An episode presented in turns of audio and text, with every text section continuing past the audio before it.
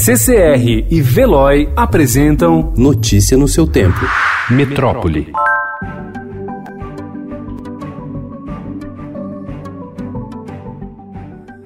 A Itália decretou ontem quarentena obrigatória na região de Lombardia e em 14 províncias do norte por causa do novo coronavírus. A medida atinge cidades como Milão, capital financeira do país, e Veneza, e cerca de 16 milhões de pessoas, cerca de um quarto da população local. O Itamaraty estima que entre 70 mil e 90 mil brasileiros viviam na área isolada. O bloqueio, previsto para durar até 3 de abril, é a medida mais drástica desde a restrição de acesso na região chinesa de Wuhan, onde foram registrados os primeiros casos da doença.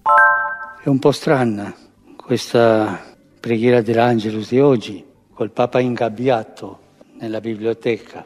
Questo modo di, di oggi pregare l'Angelus lo facciamo per compiere le disposizioni preventive, così evitare piccoli affollamenti di gente che può favorire la trasmissione del virus.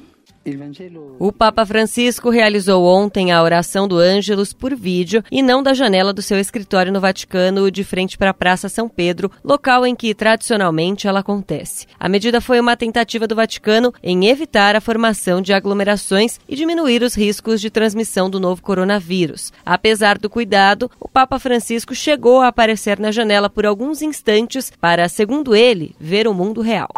Subiu de 19 para 25 o número de casos de infectados pelo novo coronavírus no Brasil, segundo o balanço de ontem do Ministério da Saúde. Os pacientes estão no Distrito Federal e seis estados. O governo ainda investiga 663 casos suspeitos e 632 já foram descartados.